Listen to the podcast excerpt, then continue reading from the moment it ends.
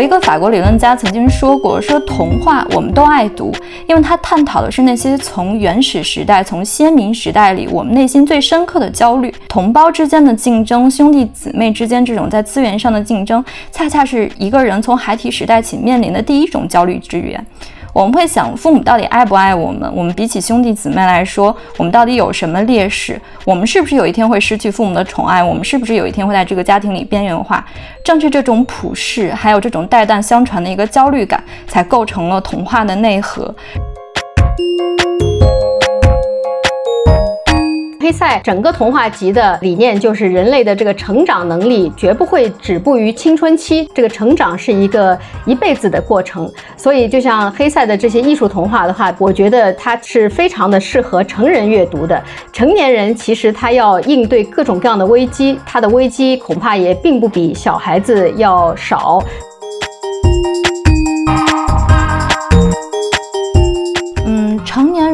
我其实不认为童话更多的是一种支撑作用，我觉得更多的是一种疗愈作用。因为童话之于孩子来说，更多的是帮助孩子用一个儿童的一个二元对立的眼光去看成人世界，而成人的童话更多的是用一个成人的眼光去看儿童的世界，所以它的次序其实是相反的。他用成人的眼光，但是却用一种孩子的笔调，去让我们产生一种怀旧的情绪，让。我们看到孩子中的美好，让我们意识到成人世界中的很多东西其实是没有必要的。所以，他给我们的更多的不是鼓励，而是一种治愈和慰藉。六一儿童节来聊点童话。此前我们的节目对儿童文学的涉及比较少，但也聊过安吉拉·卡特和卡尔维诺。那么我们今天可以顺着这个话题往前聊开去。讲讲童话都意味着什么？对我们不再是儿童的大人而言，阅读童话又会带来哪些启发？我们也很高兴请来了两位老师跟我们一起探讨这个题目。一位是北京大学法语系助理教授张文。各位听众好，很高兴有这个机会能跟大家聊一下童话。我叫张文，现在任教于北京大学法语系，研究的方向之一就是法国童话。很开心能把我阅读到的法国童话分享给大家。另一位是德国驻上海总领馆资深翻译黄潇玲。听众朋友们，大家好，我是黄潇玲。我在德国驻上海总领事馆担任翻译已经二十六年时间了。那么大部分的时候呢，我是担任口译和公文的笔译。但是在我的业余时间，我也非常喜欢文学翻译。那么这些年来也翻译了很多德国文学作品。那我们先请两位老师各自介绍一下自己和童话的渊源吧。我们知道，在黄潇林老师翻译的德国文学作品中，有一本就是《黑塞童话集》。黄老师当时为什么会选择翻译这本书呢？就黑塞来讲，赫尔曼·黑塞，我是一直爱读他的长篇小说。这位著名的德国作家，他是一九四六年的诺贝尔文学奖得主。他的一生创作了大量的文学作品，包括脍炙人口的《荒原狼》《玻璃球游戏》。纳奇斯和戈德蒙在轮下等等的长篇小说，另外还有众多的短篇小说啊、散文啊、诗歌呀，还有很多文学评论。但是这位大作家还写过几十篇的童话，这一点我是直到二零一八年上海译文出版社请我翻译《黑塞童话集》的时候。才知道的，我就发现啊，艺术童话其实也已经是一个历史悠久的一个作品，它在欧洲已经有两千多年的历史了。那么黑塞呢，就属于他的艺术童话涵盖了薄伽丘的《十日谈》的那种叙事传统，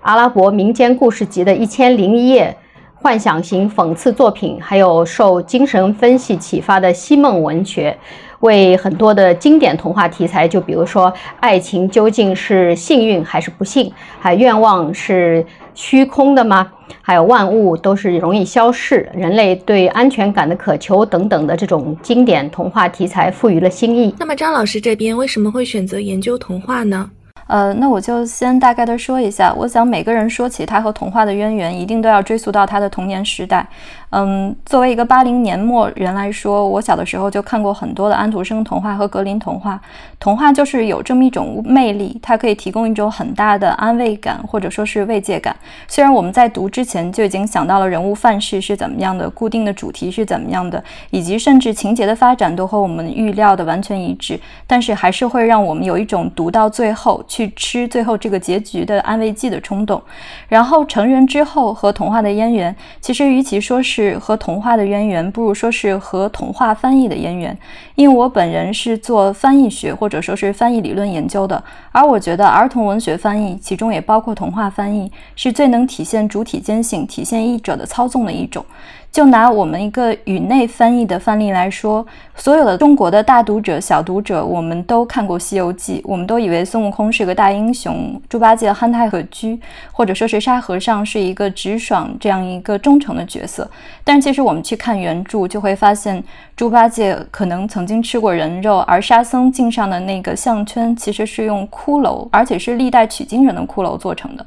我就认为儿童文学翻译是一个非常亟待发掘的宝藏，而恰恰贝洛童话又是法国的儿童文学中最被翻译的一种，或者说是翻译版本最多的一种，所以我就开始从事贝洛童话的研究以及它的中译本的这样一个研究工作，而且的确没有让我失望，这的确是一座宝藏。我们接下来再深入的讲一讲这些童话，大概它都有什么样的故事类型，还有它都让我们想起哪些经典的文本。那可以先让张老师给我们介绍一下贝洛童话吧。大家格林童话呀这些听的比较多，贝洛童话它是另外一种类型的，或者是它是别的童话的版本吗？对于。法国域外的读者来说，可能大家更熟悉的是安徒生童话或者格林童话，但其实贝洛童话可以说是他们的先驱。包括格林童话中的很多篇目，都曾经受到过贝洛的这样一种启发，或者说是遗泽。贝洛童话成书于十七世纪末期，也就是路易十四统治的末期。它的创作原型当然也是流传在法国乡间的一些民间故事，比如说我们所熟知的《睡美人》《灰姑娘》。还有小拇指等篇，在贝洛童话里也都有涉及。贝洛所做的更多的是一种改写工作，他秉承了当时沙龙文学的一些风尚，把一些上层贵族世界这样一些女性生活的痕迹引入到童话当中，然后又进行了一些文学上的改写。所以最后我们就看到了有现在所谓的夏尔贝洛童话集，其中只包括八篇。也就是非韵文题材的一个故事，以散文写就的故事，还包括三篇诗体故事，如我刚刚所说的小红帽、灰姑娘、小拇指，还有睡美人等，都是出自于其间。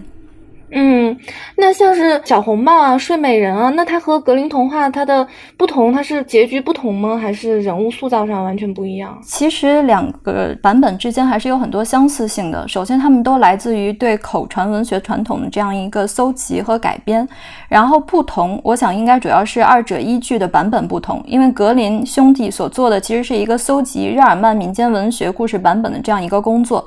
而贝洛依据的显然是法国乡间的版本，所以。在细节上会有差别，还有贝洛依托的是法国乡间的版本，所以他的小红帽的结局是一个坏的结局，小姑娘和她的外婆都被狼吃掉了。因为在法国乡间，这就是一个用于警示儿童的故事。但是格林兄弟的版本里就有了猎人的出现，我想这应该是和依托的版本不同有关系。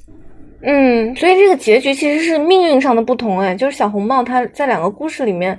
一个是刚你说的是坏的结局。然后，另外一个是被猎人像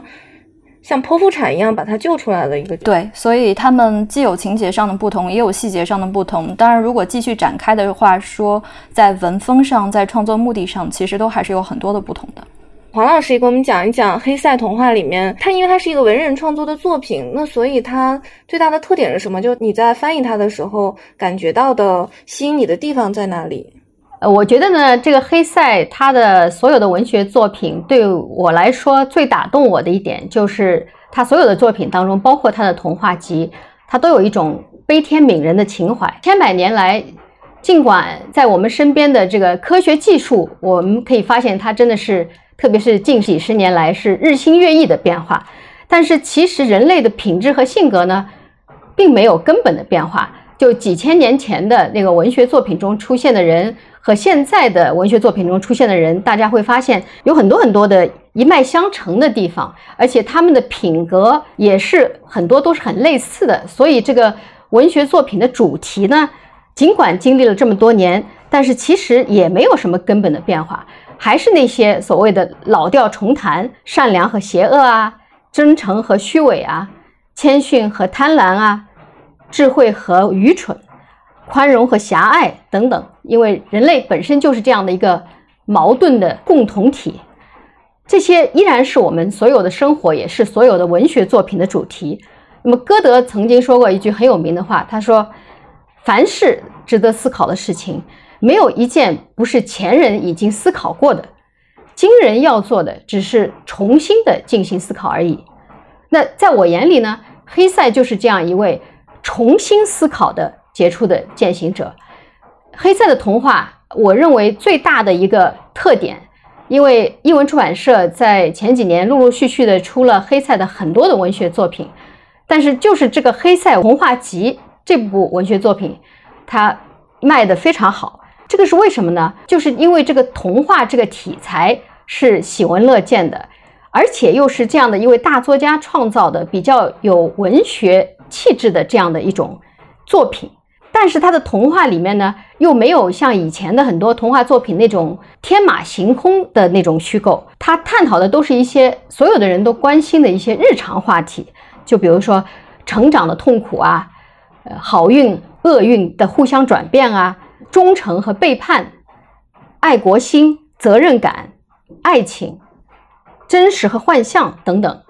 就所有的人都感兴趣的这些话题。那正是因为这些。童话非常的接地气，所以给人感觉一点都不做作，跟每个人的生活都有息息相关的感觉。在这么多的童话类型当中，刚刚也说到了小红帽啊，说到了小拇指啊，这些童话故事当中，其实我们也知道，童话也分非常多的主题啊类型，有创世童话呀、王子公主的。那张老师，那你在你的研究里面，你有关注到什么样的你特别喜欢的类型吗？嗯，说到童话的分类，如果从学界的角度来说，肯定会提到所谓的阿尔奈汤普森分类法。他把童话按照不同的母题分了大概有两千多类，其中我最感兴趣的是其中分类的第四百五十到四百五十九，讲的是关于兄弟姊妹的故事。其实兄弟姊妹在各个国度、不同年代的童话里都是一个常常被探及的主题。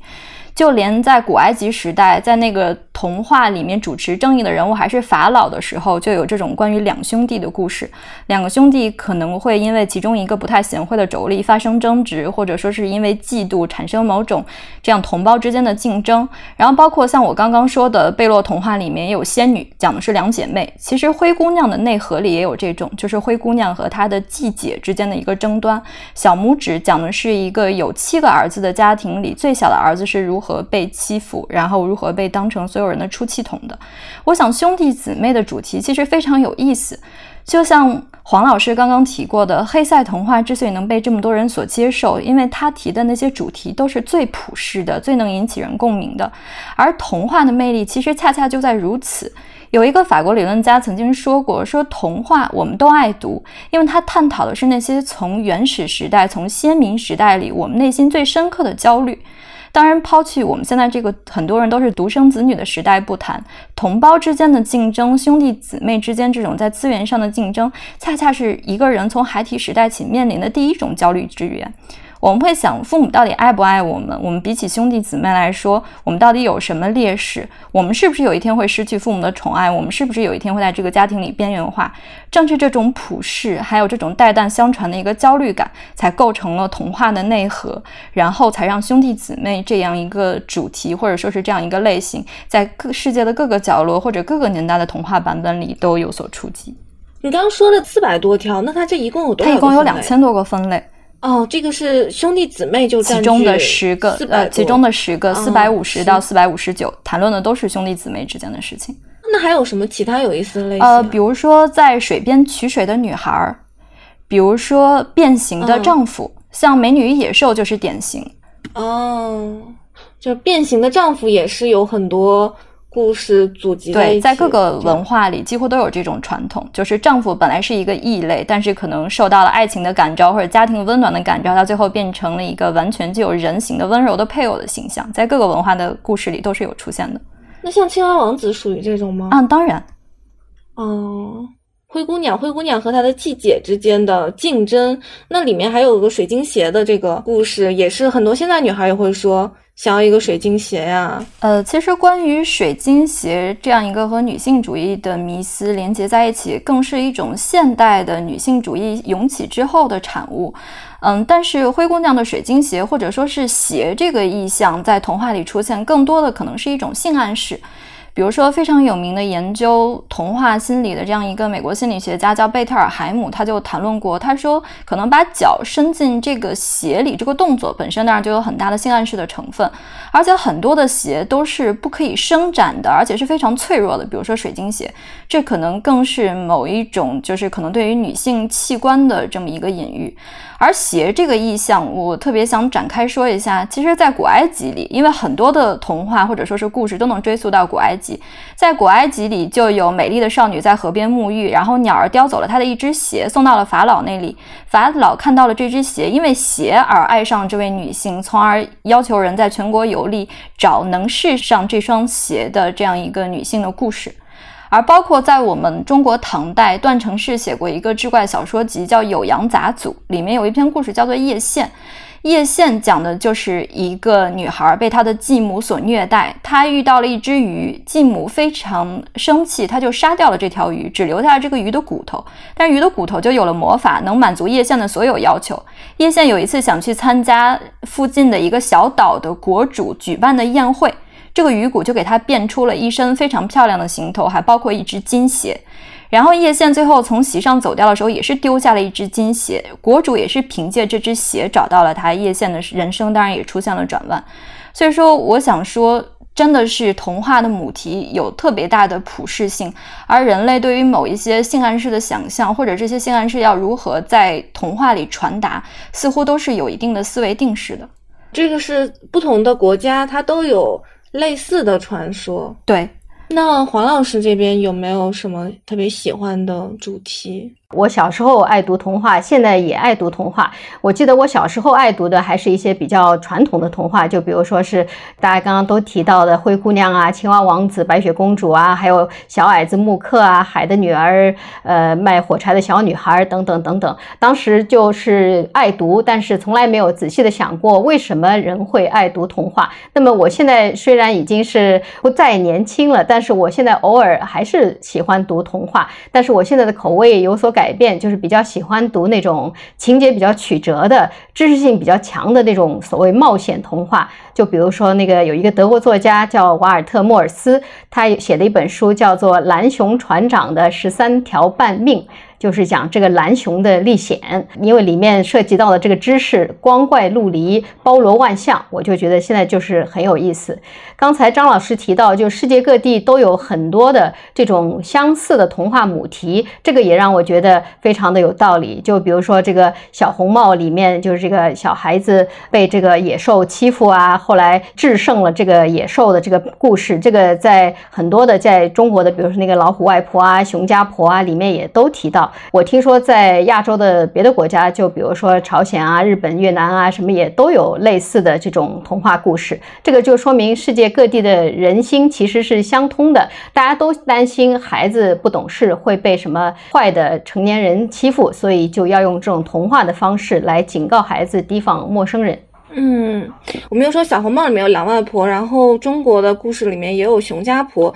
它这里面有一个非常残忍的细节，因为这个熊家婆那么嘎吱嘎吱吃小孩的指关节啊，有就会发出声响，这样的一些童话中血腥的情节。那这个在在童话的呃汇集和改编还有传播的过程中，它是不是会面临着结化的这样的一个倾向？就是这些血腥残忍的东西会被剔除掉？呃，其实童话的改写是个非常有意思的课题。比如说《熊家婆》里有这样的情节，欧洲中世纪的民间故事里都有这样的情节。比如说我刚刚说过的小红帽，在欧洲的这样一个中世纪的民间版本里，就有狼几乎已经把外婆的肢体全部都分割开来了。比如说把她的下颌骨扔在门口的碗架上，或者把他的血储存在瓦罐里。最可怕的是，他还要用外婆的这些血肉去招待紧接着跟着狼一起上门的小姑娘，其实是非常可怕的。但是，我想这样的情节有他们存在的意义，因为童话我们现在说是童话，但是其实从欧洲很多的语言的这样一个词源学角度来看，它其实是一种故事。所以说它是有民间性的，而民间故事最重要的作用之一，一个是可能是要警告孩子们，另一个就是要在茶余饭后坐在火堆旁、坐在田埂旁互相讲述。所以这些夺人眼球的部分，或许就是这样一个讲述传统所留下的糟粕。嗯，当然，在后世的很多作家的笔下，这些都得到了净化。比如说，我刚刚说的贝洛童话里面就删除了很多的部分，因为按照法国的很多原初版本来说，灰姑娘为了让季节远离自己，还要摘下自己身上的虱子，把它扔到火堆里，然后就 是为了让季节能够离她远一点，能够安静一些。因为在原来的这样一些版本里，灰姑娘是受到了她的姐姐们的虐待，然后她希望她的姐姐可以远离她，所以说。他要么就是假作狮子，有的时候还故意把一些盐粒扔到火堆里，让姐姐以为他身上到处都是狮子，然后起到这样一种震慑效果。对你说的这个是真正的洁净化，就是连这个人物形象都变得更加清洁。对我们读到的其实都是净本。那我们现在还能看到一些稍微原汁原味的童话故事吗？应该还是有一部分民间故事被收录和流传下来的。我觉得刚才张老师就说的有一点，我非常的赞同，就是在。童话里面经常会出现一些，我是指传统童话里面经常会出现一些，其实按照惊人的眼光来说是不适合孩子阅读的一些很残暴、残酷的那种情节。在德国的童话里同样如此，不管是格林童话呀，或者是豪夫童话呀，还有包括一些不一定是童话，就是一些儿童文学作品里面，也经常会出现一些很暴力的一些行为。但是我想呢，所有的这种情况都是说明。当时的就是古人的眼光和今人的眼光不一样，当时可能认为必须用这种重口味的故事才能够警告孩子，所以呢，就所有的这种我们比较熟悉的这种民间童话，它基本上都是，我想不管是欧洲的哪个国家，但是都有一个共性，它是用一种很朴素的道德观来做主题的，它的人物都是黑白分明，对，善有善报，恶有恶报，然后这个恶报呢，有时候。也是非常残酷的，包括比如说一个调皮捣蛋的孩子，可能最后真的就死得很惨，不是我们现在说的死得很惨，而是真的就死了，而且是非常可怜的。调皮的孩子可能会被这个面包师当做一个大面包给烘烤。现在我们认为不应该采取的这种吓唬孩子的那种做法，但是呢，我估计可能是中世纪的人们比较皮实，所以当时不觉得这个，当时不觉得这种教育方式有什么不妥当的地方。那么现在也是受到批评，也有人在研究说格林童话、呃豪夫童话里面有很多不适合小孩看的情节。但是尽管如此，我在德国书店里面还是可以毫无困难的买到这种童话作品。这个就说明它并没有因为它里面的一些呃按照现在的眼光不适合孩子看的，所以就被剔除了。呃，就说明至少部分的人认为这个是没关系的，或者认为现在的孩子有足够强大的心理。您在德国的书店里面买。买到的是像什么样的书呀？跟我们中国小孩看到的格林童话是不一样的吗？中文版的格林童话我不知道现在是不是出了解本，但是至少是在这个德语版的格林童话还是原来的那个样子，还是会有一些按照现在的角度是不是特别适合孩子看的东西。呃，我想补充一下关于贝洛童话的情况，因为贝洛童话也是法国小朋友可能从两三岁起就会读的，他们书店里的确存在黄老师说的那种完全没有删节的版本。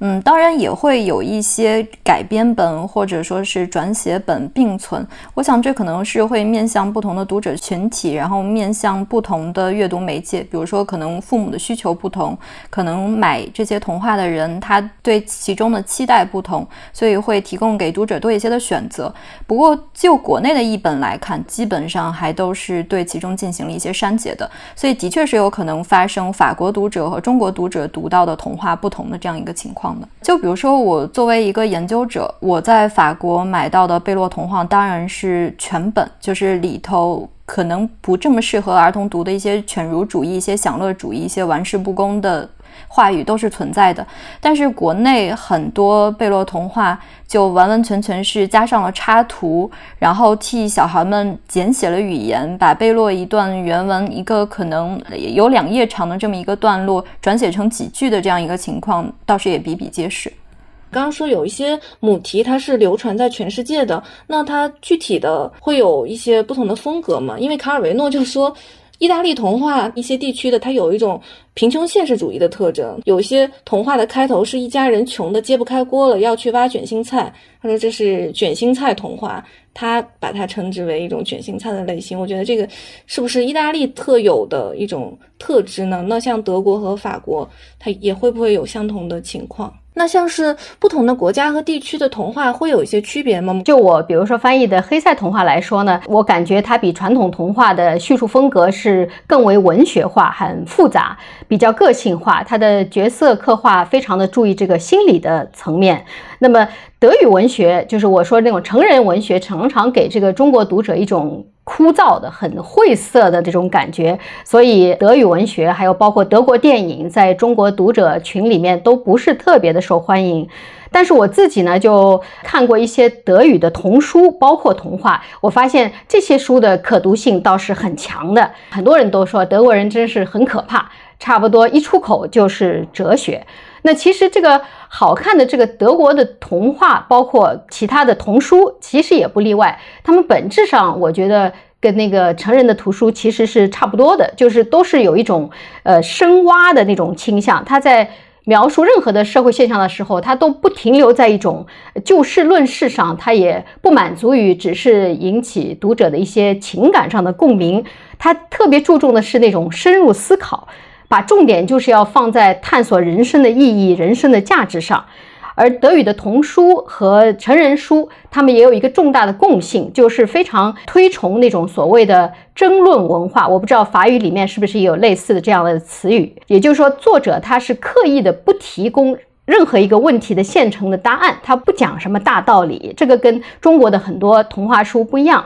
而是通过这个提问和争论来帮助读者理清思路、形成观点的。那么，我想就是因为德国的青少年从小就受到这种争论文化的熏陶，就经历了很严格的那种思维训练，所以他长大以后才会对这种我们感觉很艰深的哲学感兴趣。那么，德国也才会诞生这么多的哲学家。黄老师说的这点的确是日耳曼民族的特性，好像其他的民族都没有这么重视思辨，或者是重视一种。通过争论了来得到其中争议的这么一个过程，其实我不认为法国童话一定是有什么特性的。卡尔维诺说，意大利童话里可能有一种贫穷的现实主义，呃，我恰恰认为这种贫穷的现实主义至少在法国童话里也是存在的。正如我刚刚所说，童话可能描写的是那种从先民时代起一直延续到后世的焦虑，而贫穷一定是其中一种。比如说小拇指就完全是以大饥荒作为背景的，或者说是很多的童话的矛盾的缘起，其实都是物质资源的不丰富。而且我认为，可能去谈论法国童话有什么特点。或者说是意大利童话有什么特点和欧洲的现实是不太相符的，因为比如说小红帽这个童话，法国的民俗学家就会说我们这里有三十多个版本，然后可能德国或者其他的民俗学家也会说我们这里有二三十个类似的版本，欧洲大陆童话之间一定有共通之处的，但是还是存在一个可能，就是分时代来看童话的特色。如果我们摒除童话的这样一种乡间的源流，就是那种原初的版本不看，比如说贝洛童话，可能就是有沙龙文学的痕迹。然后有犬儒主义，有玩世不恭的一些评论，而后世，比如说博蒙夫人，也就是写《美女与野兽》的那位作者，以及他后世的然丽丝夫人，我不确定他中文有没有固定译名，就是 Madame de Genlis，可能更多的就是一种教化，因为他们都是从一个女家庭教师的角度去写童话的，所以我觉得可能是一个流派和时代的问题。嗯，那伯蒙夫人她和贝洛童话是不太一样的嘛？伯蒙夫人她是不是自己创作的？呃，伯蒙夫人肯定也是从乡间故事里借取了很多灵感，比如说《美女与野兽》就绝对不是她自己创作的，只是她的版本传播最广而已。其实这个是一个很好的案例，就是它在当代，它也是经过好多改编，像它又迪士尼又变成真人版的。那那你张老师，你来看这个，它经过不同的改编，或者迪士尼化啊，要变成真人啊、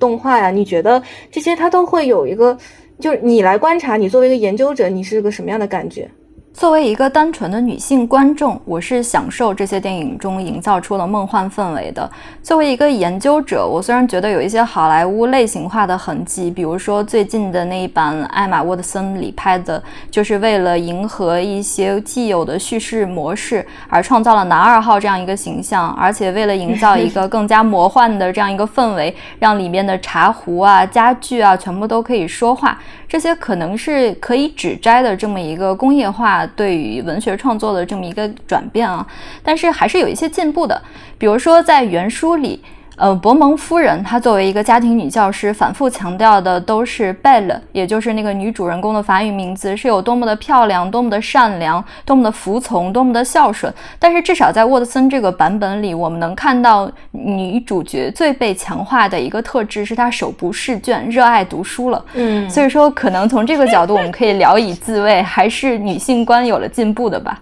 这两位都可以来讲一下，就是现在她搬上荧幕，她是不是？有像把贝勒的这个特质给转变的，爱读书啊，就稍微性格独立一点啊，就不纯粹是一个，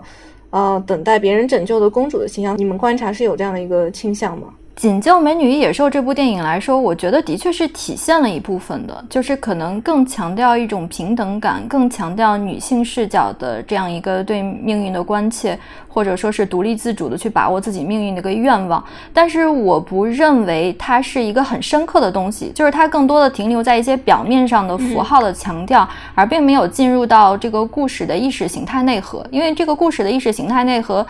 本质上可能还是一个关于婚姻的故事，因为这个故事首先要补充一下伯蒙夫人她的写作背景，她当时是去英国给一个英国的权臣家的女儿当家教，所以说她面向的其实是一些贵族少女，而贵族少女很可能在那个时代的归宿就是要嫁入权贵之家当一个好妻子、好母亲，所以说她给他们灌输的都是最符合那个时代的女性理想的，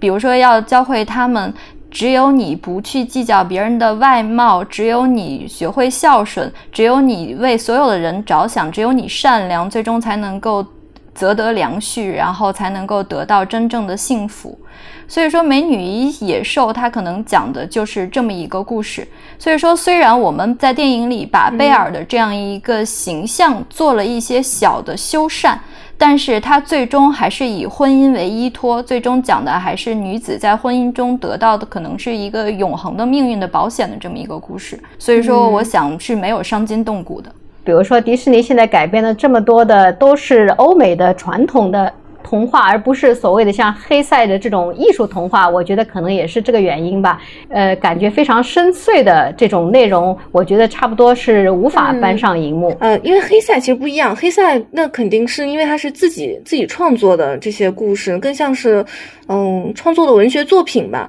他说到哲思性，我也是有感觉。看《黑塞童话集》里面有一篇叫《神秘的山》，就是说一个人登山的。黄老师，你你要不要跟我们讲一讲他《黑塞童话》里面能够体现他呃具体哲思性的篇目？对，我觉得神秘的山就是，特别是体现了黑塞就是赋予大自然以这个灵魂和生气的这种本领。他就是讲一个非常有雄心壮志的人，觉得这个山好像是他的一个猎物一样，他用一种非常的科学化的办法去研究它，怎么样能够征服它。那么，因为黑塞呢，同时他又有一个很深刻的对东方的崇拜，因为他的外公是一个印度学家，而他本人呢，因为特别。是在经历了德国第一次世界大战之后，当时对整个的欧洲的现实，他都非常的失望，所以也非常希望能够从这个所谓的东方，就他想象中的这个东方的智慧和哲学当中，能够获得很多，就是能够改造世界，使这个世界变得更和谐、更美好的这样的一种灵感。在《神秘的山》这个作品里面，他就敏锐地体会到，就相对于这个。很喧嚣的、很莽撞的，就人人都希望得到什么东西的这个人士来说的话，大自然它是更安静、很可敬、非常崇高、非常伟大的。像很多表面上没有生命的东西，就比如说石头啊、山体本身啊，其实它是有呼吸、有生命的。大自然是愿意和人类友好交往的，但是前提是人类不要过度的去试图掌控、占有这个大自然。呃，如果是要很贪心的，要想去征服自然的人，他最终肯定是要以失败告终的。嗯，这个还挺让人感慨的。那黑塞说，什么葬身山阿的结局，并不比人生其他结局更悲惨。那就顺着这个，我们来可以讲一讲，就是刚才黄老师也说到，很多童话故事里面，他对孩子的训诫、教导、警示，然后他都会提到一些有的结局是比较比较悲惨的，像是死亡，这这是有一类。然后另外一类是不是有一些他没有那么善有善报，恶有恶报啊？就是他是，比如说有有一类是傻瓜类型的。我不知道两位有没有关注到，就是永远是好运，他而且人生不管是什么样的厄运，总是总是好的，就是老头子说话总是对的，就是是不是有这样的一种类型的故事？像老头子说话总是对的这样类型的童话，在德语文学当中，我倒是看到的不多，就是那种所谓傻瓜类的文学。我自己比较喜欢的这种德国的童话呢，还是我刚才所说的这种启发儿童思考的这种文化。我觉得德国童话它对儿童的心智，它有一种潜移默化的一种作用，它就有一点像那种润物细无声的那种。春雨的那种感觉，在十年以前看了一本我自己很喜欢的童话作品，它是德国当代的幻想文学作家叫米切尔·恩德创作的一种所谓的叫现代艺术童话，书名叫做《毛毛时间窃贼和一个小女孩的不可思议的故事》。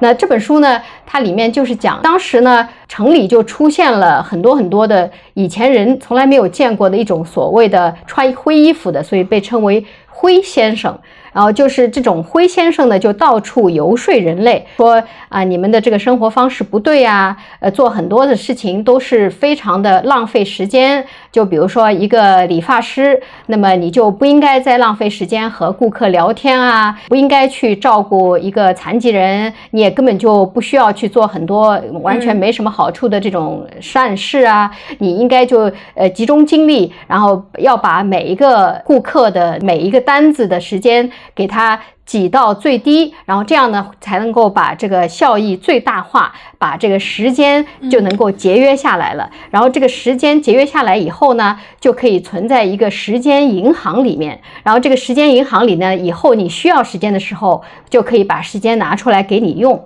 那么当时很多人就受了这种灰先生的蒙骗，他们就拼命的追求这种所谓的合理化的，其实就是一种机械化的生活。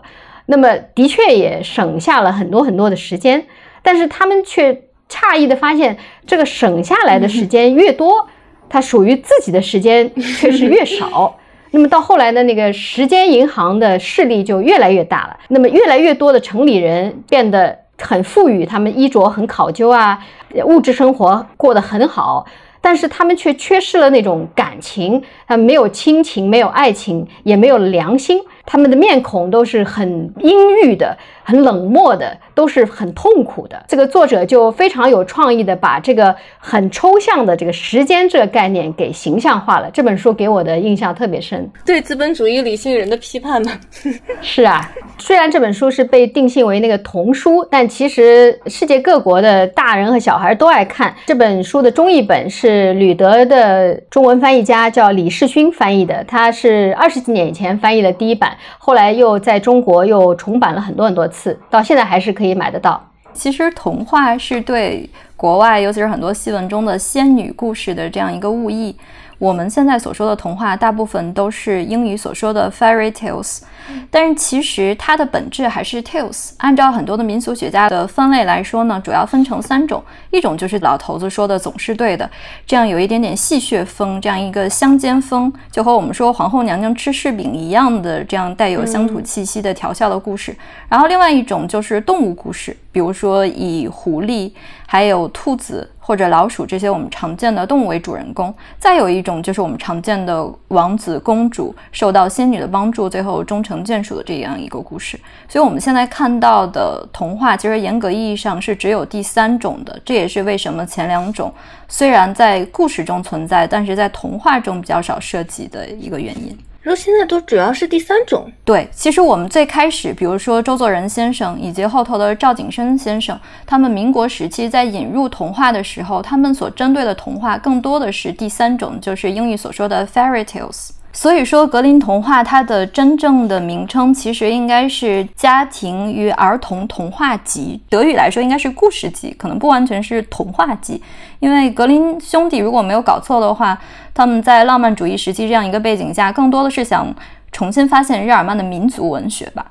对，刚刚张老师说的非常对，它是叫做家庭和儿童故事集。童话这个说法可以把它看作是一个很宽广的一个概念，可以包括很多的民间故事啊，就是摆脱了这个完全的理性的这个逻辑，到达所谓的心向往之的这个自由世界的这种故事，都可以被称为童话，是一个比较开放的概念。就是。到达自由的境界，还有就是进入一个无意识的世界，也是很多人非常迷恋童话的原因吧。对于孩童或者说对于大人来说，童话是不是能给我们一个更加宽广、自由的想象的空间？我本人是非常就是同意这个黑塞的理念的，因为黑塞他的整个童话集的。这个理念就是人类的这个成长能力绝不会止步于青春期，就不是说我长大了，然后就彻底完成了这个成长的过程。这个成长是一个一辈子的过程。所以，就像黑塞的这些艺术童话的话，比如说，我觉得它其实是非常的适合成人阅读的，因为成年人其实他要应对各种各样的危机，他的危机恐怕也并不比小孩子要少。其实说到这个问题，我想贝特尔海姆一定又是一个绕不过的人物，因为这个心理学家是专门做童话研究的。他说，童话对幼童来说是尤为必要的，因为幼童甫一诞生在世界上，他一定有很多的焦虑，很多的恐惧。他看到黑暗会心生畏惧，但是最可怕的是，他不知道他畏惧的是什么。童话首先第一个作用就是把他的畏惧具象化。他就告诉孩子，黑暗中可能就是一头狼，可能就是一个鬼魂，或者是某一个邪恶的势力。这样，孩子有了一个具体的害怕的目标，这是他给他自己内心建立秩序的第一步。而第二步就是童话把这个世界分成一个善恶对立的这样一个二元化的世界，让孩子看到哪些是好的，哪些是坏的，而且告诉孩子正义终究会战胜邪恶。这其实又帮助孩子在建立世界秩序的同时，组织了他内心的世界秩序，而且让他有信心去面对邪恶的那一方，让他在这样一个。孩子的阶段时就有信心去面临成人世界中以后可能会更加具象的困难，所以我觉得这一点在心理支撑上的作用，童话应该是其他文体所无法取代的。那成年人呢？嗯，成年人，我其实不认为童话更多的是一种支撑作用，我觉得更多的是一种疗愈作用。因为童话之于孩子来说，更多的是帮助孩子用一个儿童的一个二元对立的眼光去看成人世界，而成人的童话。比如说黄老师刚刚提到的黑塞童话，更多的是用一个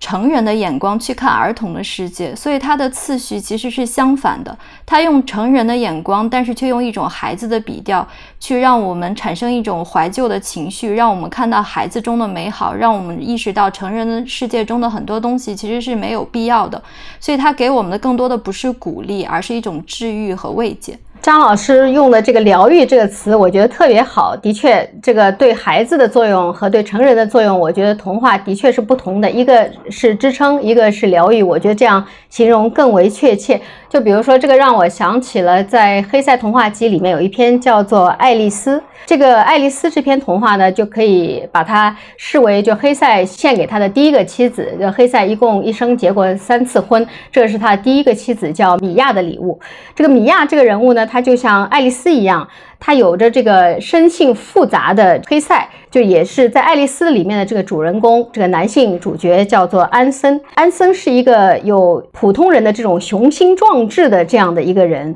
但是爱丽丝呢，觉得正好是这种雄心壮志，就是阻碍他们俩能够和谐的在一起的这种因素。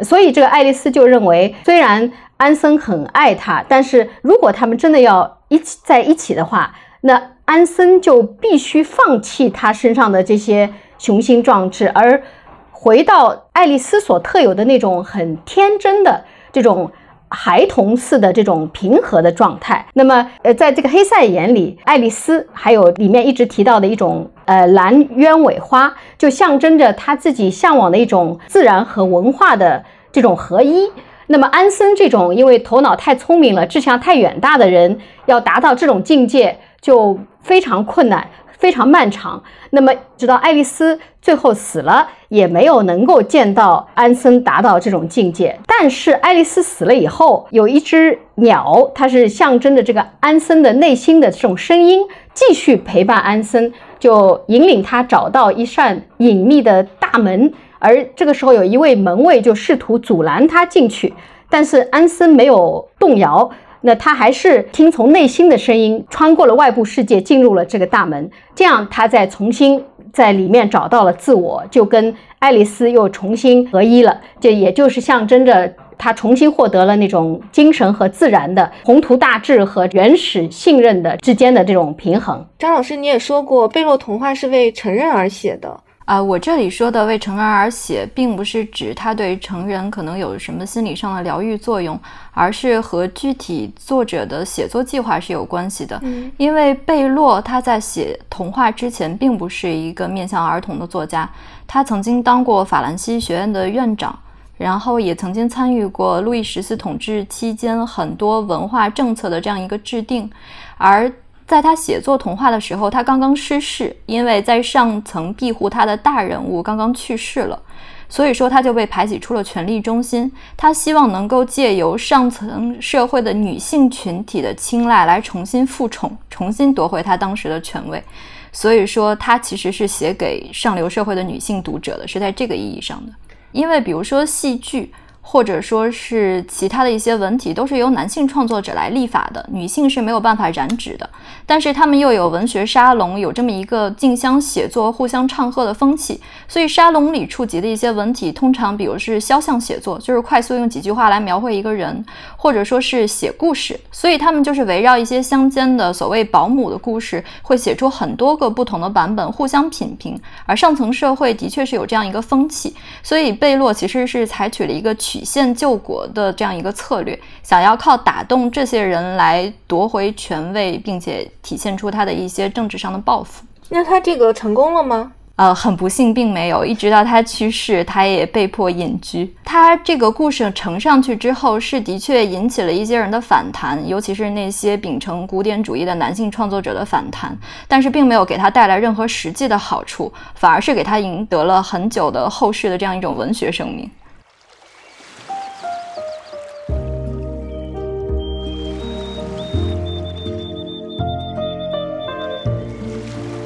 在阅读中国童话的时候，你们觉得和西方的童话，或者说和德国、法国的童话有什么不一样的地方吗？你们会关注中国现代和当代的童话的创作吗？我本人是读过郑渊洁的《皮皮鲁传》，呃，那个《舒克贝塔历险记》，我看过动画片，我觉得还不错。呃，因为我自己很喜欢动物，所以我很爱读这个沈石溪后期作品中，他也展示动物的情感世界的那种，我会把它称之为童话式的动物小说。但是总的来说，我是看欧美的童话看的更多。我也非常喜欢沈石溪童话。呃，我对中国童话的关注也是有一些的，只是相对较少。呃，作为一个八零年代末出生的人来说，郑渊洁先生的，比如说《生化保姆》或者说是《魔方大厦》，简直就是我的童年阴影。然后我在这里想提及的，可能更多是张天翼先生。嗯，张天翼先生的代表作，比如说有《大林和小林》，然后有呃《宝葫芦的秘密》。嗯，它其实开创了和西方童话完全不一样的流派，因为西方的童话就像我说的，可能更多的是缘起于一些女故事，但是中国的童话就像黄老师说的，可能是给成人插上一。个想象的翅膀，或者让孩子可以放飞自己的想象力。像张天翼先生呢，他在放飞想象力的同时，又创造了童话中的一个现实主义的流派。因为张天翼先生是从来不吝于针砭时弊，不吝于用漫画的笔触去描绘这些人物，甚至是不吝于去审丑的。他并不只关心那些仙气飘飘的人物，他关心的更多是丑恶的人物。用漫画的笔触，让我们去欣赏这些丑里面可能存在的文学魅力，是我特别欣赏的。其实有一个观点非常有意思，像刘慈欣，他就是在点评一个科幻的叫少儿作品吧，写了一个序，他说中国的很多的童话故事，写给青少年看的故事，就像是让主人公身处于保险箱之中一般，总是有一个非常保险的设定，结局也一定是白胡子老爷爷带你啊走向光明的未来，这样他他就称之为是保险箱故事。我不知道你们两位在看中国童话的时候会有这样的一个感觉吗？或者说在读嗯其他国家的童话的时候，会觉得这里面其实潜藏着一些危险或者动荡，就没有预设的这么安定的叙事吗？这可能是中国童书里的保险箱效应，但是我不能完全赞同，因为我认为在给一定年龄段以下的读者读的读物中，在各个国家的儿童文学中都存在这样一个保险箱效应。因为儿童会去阅读，它其实就像我刚刚说的，可能需要一种心理上的支撑，而且他能够沉浸于书这个世界，一定是有一定的投射效应的，就是他会把自己放在这个主人公的身上。所以说，为了给儿童提供这种心理上的抚慰，为了让他在之后的生活里有这样一种勇气，保险箱在一定程度上是必须的。当然，我也赞同应该给他们提供更多多元的阅读材料。所以，对于可能一定年龄段以上的儿童，比如说可以结合儿童心理学的一些说法，可以提供一些没有那么大团圆式、没有那么一切都好的这样一个结局。至少呢，像那个黑塞的艺术童话的，它好像基本上完全都没有这个所谓的保险箱效应。它的这个主题基本上都是很沉重、很悲伤的，而且呢，就是结局呢也往往都并不好。就比如说刚才我们说的那个，就是企图征服自然的这个登山客，最终也是死于山中了。还有奥古斯图斯，他本来这个孩子是属于人见人爱的孩子，但是最后却成了一个大恶人，因为重新许了愿，从呃人见人爱变成了他有爱别人的能力，但是最后他也。他找到了内心的平静，然后平静的死去了。所以我不知道这个是不是像那个所谓的保险箱效应。反正所有黑塞的童话里面，到最后感觉这个结局，即使是找到了平静，但是也不一定是普通意义上的幸福，这不是那个大团圆。但是无论是有多少的冲突啊，什么苦难啊，不公平啊，我觉得这个黑塞的作品当中总是体现出这个人性的那种。虽然很低调，但是很强大的这个作用。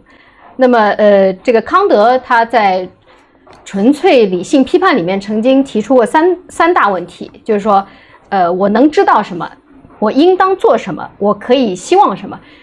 我觉得这个黑塞的作品，它主要就是解决了最后的一个问题，就是我们人类可以有什么希望？我觉得这个也应该是文学的主要的任务，因为其实文学的基础它是。呃，无法证明，而只能是想象、可盼或者是信奉的。